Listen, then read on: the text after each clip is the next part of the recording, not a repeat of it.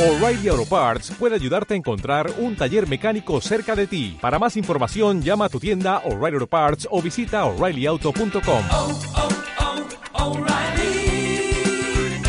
oh, Parts. Muy buenas amigos, bienvenidos de nuevo a este podcast que voy haciendo sobre Japón. Este podcast de- dedicado a mi viaje, un poco a modo de diario, de cosas que voy haciendo, de curiosidades que os voy comentando, detalles, hasta me atrevo a dar consejos y demás parafernalias raras que se me vienen a la mente y que estoy introduciendo en este podcast experimental que llevo haciendo ya unos días, en pequeños huecos, pequeños ratitos por aquí por Japón. Y hoy estoy, os quería hablar, os dije, os comenté, os aseguré, me parece que os hablaría un poco más a fondo de, las bicicletas en Japón y de la bicicleta, de mi bicicleta que tengo este año. Me parece que os dije, os expliqué una aventurilla que estuvieron a punto de llevárseme la bicicleta porque estar aparcada en un lugar prohibido. Y creo que os emplacé a que os hablaría de, cómo conseguí la bicicleta, cómo me la compré y un poco de las bicicletas en Japón. Pues las bicicletas en Japón son bastante utilizadas. Quien hayáis visitado ya este país o quizás ya lo sabíais por fotos o incluso por, por películas o demás eh, cosas que reflejan la cultura japonesa, demás eh, inputs que hayáis podido tener, pero las bicicletas, mm, estuve leyendo que de toda la población que hay en Japón, y mira que hay, hay personas en Japón, eh, me parece que casi el, no sé si es el 80 o incluso más, el 85% de, de personas tienen una bicicleta, poseen una, una bicicleta, un, un porcentaje bastante alto yo creo, es bastante curioso. Y es eso, en Japón como turistas, o yo las veces que he visitado el país, eh, casi todo el mundo ha utilizado una bicicleta alguna vez. La habéis usado, si habéis venido o si vais a venir sería conveniente que en algunos eh, lugares que visitéis hagáis uso de, esta maravilla de dos ruedas. Eh, sobre todo, por ejemplo, me viene a la cabeza ahora Nara o según qué sitios turísticos, Kioto incluso, que son relativamente planos, casi todas las ciudades en, Japón son bastante planas y algunas en concreto hacer uso de la bicicleta por donde están ubicados los sitios turísticos y hay muchos parques o zonas bastante interesantes para, para andar en bici, pues eh, es muy común alquilar una bicicleta y, para todo el día o para unas horas y, eh, y parándose en diferentes templos, diferentes jardines, lugares de incluso museos y demás y hacerlo en bici, o pararse en bici, es, eh, disfrutas un poco, haces un poco de deporte, disfrutas un poco de, los sitios turísticos de otra manera, no tienes que andar con medios de transporte, sobre todo en ciudades que no son muy grandes o si vas a hacer una ruta en, en lugares que, no, que puedes acceder en bicicleta relativamente bien. Depende de vuestra edad, de, de vuestra condición física y demás, pero es algo que, que es bastante llamativo. Por eso os decía que casi todos los turistas hemos hecho uso de bicicletas. En esos casos se alquilan en algún sitio, pues no sé en qué ciudades he alquilado yo bicicletas. Ahora me viene en la cabeza, os he dicho rápido Kioto y Nara, pero las he alquilado en más. De hecho, los precios de los alquileres varían mucho. Este año lo he alquilado, no recuerdo, pero a lo mejor en una gran ciudad como es Kioto, por ejemplo, pues puede costar igual el día entero 1.500 o 2.000 yenes. Quizás unos, eso, de, de 12 a, a 16 euros o al cambio a, a día de hoy aproximadamente. Bueno, vale la pena porque la amortizáis y tal. Es una cosa que ya os digo que suele ser bastante interesante tener una bicicleta un día, en, sobre todo en según qué, qué ciudades. Y luego, eso que os decía, ¿no? Del tema bicis, eh, yo he pasado este año un nivel más, que es eh, comprar una bicicleta. Eh, puede parecer quizás un poco atrevido, osado, pero últimamente me estoy tomando los viajes, hago una ciudad de base, un apartamento de base.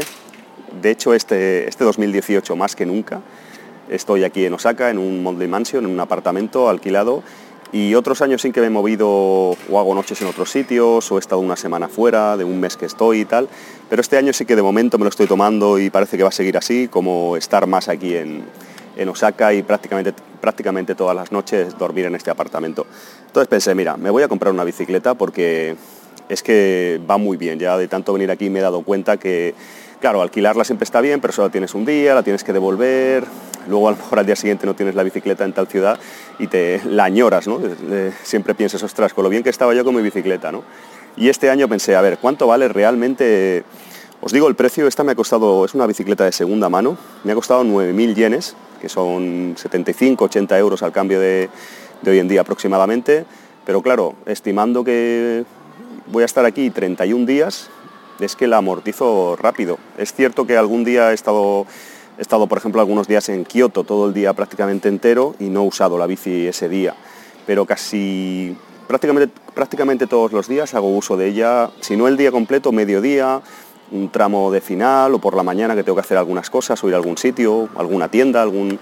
va realmente bien, es, eh, es muy cómodo y aunque os pueda parecer igual caro, dices, ostras, te gastas aquí 80 euros o en una bicicleta, pero claro, son muchos días y encima ahorras muchísimo en transporte, porque aquí en Japón el transporte no es precisamente barato y va muy bien, o sea, porque hay muchos días digo, ostras, pues en metro o en tren o demás, pues con la tontería vas sumando, vas aquí y allí y al final pues puedes gastar, pues no sé, más de mil yenes y con la bicicleta por eso te, ahorras.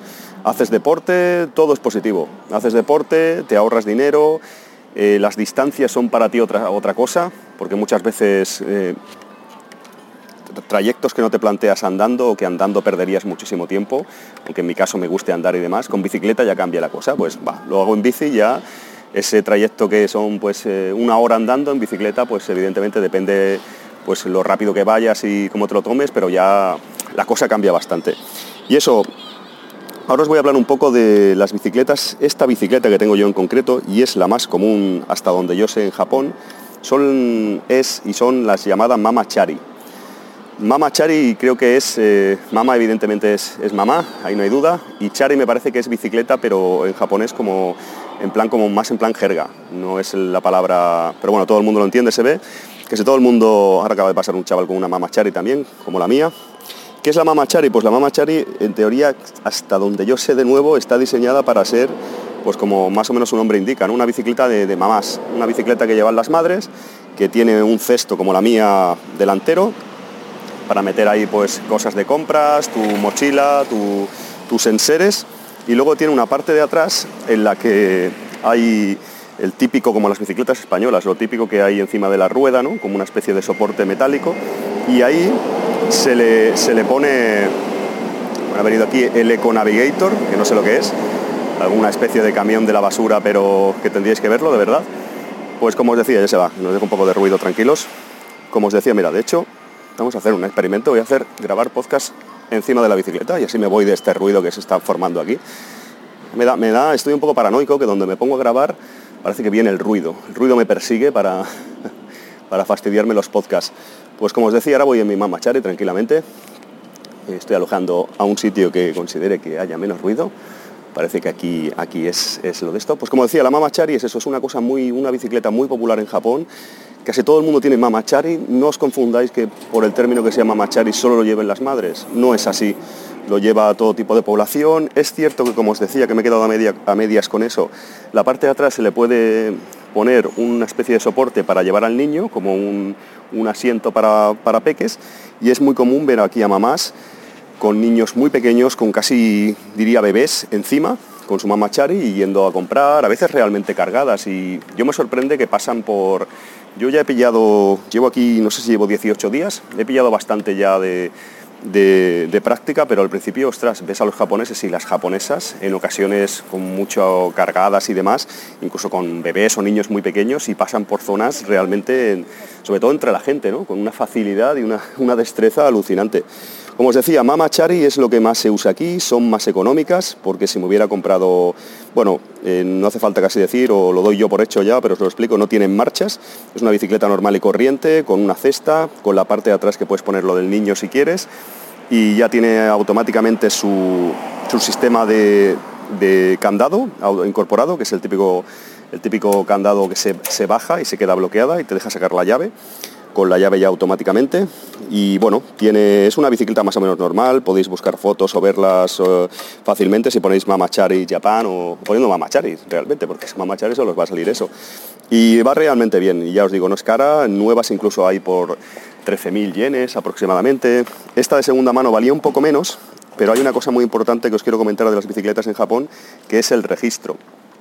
Este país... Eh, en España yo hace ahora, pues ahora como 10 años que no tengo bicicleta o quizás más. Y tampoco he tenido bicicleta yo mucho tiempo. Pero bueno, en España, por ejemplo, yo me compré una bicicleta, la compré, pues yo qué sé, 200 euros lo que fuera, y ya está, ya era mía, tal, y no pasa nada. No, tuve que registrarla ni hacer ningún tipo de trámite administrativo. y creo que hoy en día continúa siendo igual eso. Aquí en Japón no, aquí en Japón, por ejemplo, esta bicicleta mía y todas tienen una pegatina, en este caso es naranja, con un código de barras y una serie de datos en japonés que no me entero de nada, que indica que está registrada a mi nombre.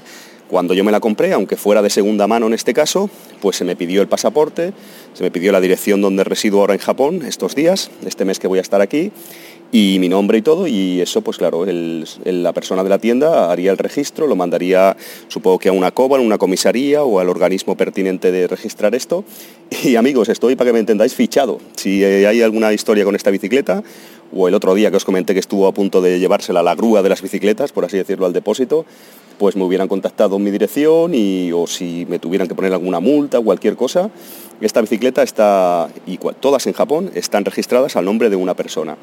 De hecho, cuando me vaya, si no se la regalo a algún amigo a ver qué hago con esta bicicleta o la revendo o lo que se tercie, pero yo tengo que quitarme, por así decirlo, eh, el, nombre de mi bicicleta, ¿no? De esta bicicleta cuando yo la abandone ahora, abandone entre comillas, cuando yo me vuelva a España, pues esta bicicleta, si la vendo de segunda mano, me tengo que cercionar que la quiten el registro de mí y a ver si no, a ver cómo lo hago. O igual se la, no sé si la puedo dar a algún amigo si tiene espacio le interesa, o incluso que me la guarde para el año que viene, aunque eso es más complicado aquí en Japón porque la falta de espacio es evidente en los pisos y demás. Y ya os digo, es curioso que las bicicletas aquí tienen que estar registradas. Es una cosa, una cosa curiosa. ¿Qué más? ¿Quién necesita una bicicleta en Japón para ser legal, como esta mía, que en teoría es todo legal? Aparte del registro, evidentemente, porque no sé si podríamos encontrar aquí en Japón un sitio donde nos, las vendieran de extraperlo, de strangis o de manera irregular, creo que no. Como os decía, la bicicleta, tengo entendido, bueno, sé casi seguro que tiene que tener luz también, en este caso la tiene. Te podrían parar si consideran que tienes alguna irregularidad como esa, pues la policía y tal, y multarte o intervenirte, creo, la bicicleta y todo y creo que tiene que tener luz y ya está, en principio registrada, tener luz, creo que no se me olvida nada. Es lo necesario para que la bicicleta pueda, pueda circular. También otra cosa importante es que si, como os decía, he visto que detienen a muchos japoneses, bueno, detienen, paran un momento para hacer alguna inspección, diferentes policías, y pues, eh, por ejemplo, la tasa de alcoholemia es 0,0. Creo que es como con los coches. Yo si cojo la bicicleta, en teoría no puedo beber nada de alcohol. Eh, en teoría y en la práctica. No, no lo hagáis, niños, no lo hagáis, pero que es, para eso son, creo que la multa y el, marrón es gordo. De todas maneras, también os digo que he visto mucha gente un poco no mamada, tampoco que no puede ni moverse, pero mucha gente yo lo veo que se toman unas copas en un izakaya, donde sea, japoneses me refiero, y luego cogen la bicicleta. O sea, yo no sé si se arriesgan mucho o hace la vista gorda, pero que, que sepáis que en teoría no se puede beber nada de alcohol con la bicicleta. Eh, ¿Qué más? ¿Qué más eh, os puedo comentar de las mamacharis, de las bicicletas en, Japón en general? Pues no lo sé, se me van acabando un poco las... Sí, si eso es que os podría hacer otro programa hablando un poco de cómo se circula y cuáles son las impresiones y tal de, estar aquí con la bicicleta todos los días, de aquí para allá. Pero básicamente es eso, eh, es una opción si vais a venir, ya os decía, podéis alquilar bicicletas en sitios turísticos o en ciudades que, veáis convenientes, en Tokio, en Osaka, en, pues en el año pasado, por ejemplo, las alquilé, que ya os lo comenté, creo, en Wakayama, yo, que estuvo muy bien también. Eh, lo he alquilado otras veces en algunos sitios de Japón. Eh, mira, a ver si me detienen. Voy a, seguir andando con la bicicleta un poco. En algunos sitios de Japón hay bicicletas asistidas, me refiero de alquiler, asistidas de, pues, con motor, porque ahí sí que hay algo más de cuestas. O recuerdo, por ejemplo, en Furano y en Biei hace años, o el año pasado, notar uno fue, en, en Hokkaido también alquilé no recuerdo ahora ni qué ciudad fue, pero había muchas cuestas y demás y sí que ahí te alquilaban bicicletas con que bueno, tienen una batería, tienen un motor y hay, momentos que las llevas normal y momentos que las llevas asistidas, porque para subir esas cuestas es, es complicadísimo el tema y tal. Y eso, eh, básicamente creo que voy a acabar ya, estoy con mi bicicleta aquí. Ah, mira, otra, otra de las cosas que no se puede, en teoría, ahora, mismo estoy grabando con el micrófono aquí este de, solapa y demás, y llevo también los cascos puestos. Bueno, para ser francos llevo un casco, solo, solo uno de los dos auriculares puestos, y en teoría no se puede circular con auriculares. Yo os digo la verdad que no he visto casi nadie, parece que solo he visto un japonés con los AirPods estos, en casi 20 días que llevo aquí, y ya os digo que casi todos los días he cogido bicicleta y he hecho bastantes kilómetros, he ido a muchos sitios, y debe ser que esto sí que lo respetan bastante. El tema de no, no llevar ningún tipo de auriculares puestos está prohibido, en teoría me podrían multar. Yo soy sincero, los primeros días no lo hacía, pero luego ya me pongo uno, así que no se vea tanto, que en realidad se ve un montón, pero bueno. Y bueno, es que por ejemplo voy escuchando música o podcast y no llevo el volumen muy alto, que pueda en todo momento, pues eh, si me pitan o escuchar cualquier tipo de sonido que pueda ser interesante para la conducción, pero de momento lo estoy haciendo y en alguna ocasión sí que he visto algún policía o algo y me lo he quitado así, no me ha pasado nada, me han visto de reojo y de momento no me han parado con la bicicleta. Me dijeron que al ser turista y tal es más fácil que te paren, sobre todo si ven que es una bicicleta como la mía de ahora, que como os decía no es alquilada y supongo que hacen más la vista gorda cuando son bicicletas alquiladas en sitios turísticos y demás, porque entienden que bueno, son turistas que las han alquilado para unas horas o un día en ocasiones si las dejas mal aparcadas en un sitio un poco inconveniente, también creo que hacen la vista gorda, o de hecho lo han hecho conmigo o con otros amigos otros años. Pero cuando la bicicleta es una bicicleta como la que tengo yo ahora, estándar de un japonés normal, y ven a un gaijin, a un turista, o a un extranjero cuando menos, ya les, eh, les llama un poco más la atención, se te quedan más mirando y me habían comentado que es posible que me parasen para comprobar pues, el registro, supongo, mi pasaporte o no sé. De momento no, también os digo que a veces voy circulando y han parado a alguien porque no es que abunde muchísimo, pero sí que se suele ver eh, haciendo control de bicicletas a, policías. Eh, de hecho, hay muchos policías que van en bicicleta incluso. Y lo que os decía, en principio yo voy tranquilamente con mi bicicleta, de hecho ahora voy a, buscar a un amigo que va a alquilar una bicicleta hoy, nos vamos a ir de ruta por aquí hoy por Osaka en bicicleta. Y creo que eso es todo, amigos. Eh, ya os comenté mi aventurilla con la bicicleta en otro programa, que estuvieron a punto de llevársela. Ya os podría hablar en otro programa, incluso va a ser todo, puedo hacer podcast solo de bicicletas en Japón, de dónde se puede aparcar la bicicleta y demás, que también podría ser interesante. Pero de momento lo voy a dejar por hoy, que ya llevo, la verdad que no tengo ni idea porque voy en la bici y no veo el móvil, pero llevo unos cuantos minutos hablando. Y voy a dirigirme al punto de encuentro con, con mi amigo Neoblast, que lo entrevistaré o lo he entrevistado, medio entrevistado en el programa ya. Y nada, eso es todo amigos. Una mamachari, una bicicleta, tanto alquilar en diferentes partes, como si os animaseis a comprar una, si vais a estar, eso lo tenéis que valorar vosotros, como he hecho yo, si vais a estar muchos días en el país, comprar una bicicleta no es ninguna locura. Y ya lo he comprado algo cara, creo, pero si tuvierais más contactos os lo miráis con más tiempo, se podría conseguir quizás la bicicleta por menos dinero, de segunda mano, por 7.000 quizás o algo así, incluso menos.